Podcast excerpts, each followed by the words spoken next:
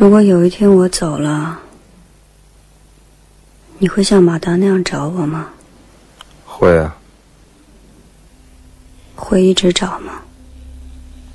会啊。会一直找到死吗？会。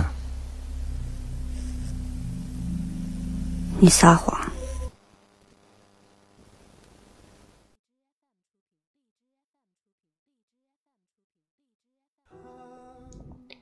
晚上特别想看苏州河。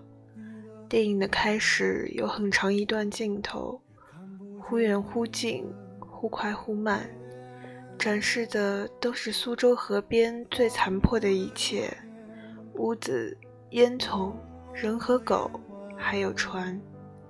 这条河可以让你看到一切，看到劳动的人们，看到友谊，看到父亲和孩子，看到孤独。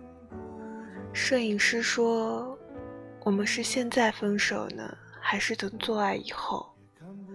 其实美美跟摄影师都是再平凡不过的人，所以她把马达的故事当成一个故事去听。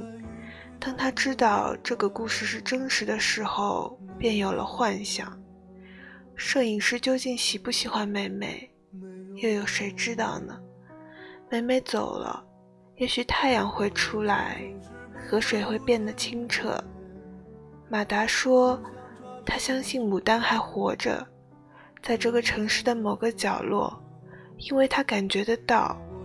他走过很多地方，找过很多人，最后找到了。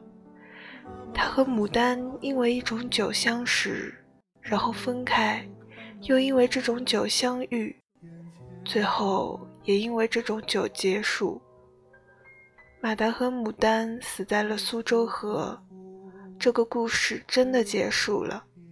其实，在开头，摄影师就告诉了我们真实的结局。摄影师说：“近一个世纪以来的传说、故事、记忆，还有所有的垃圾，都堆积在这里，使它成为最脏的一条河。”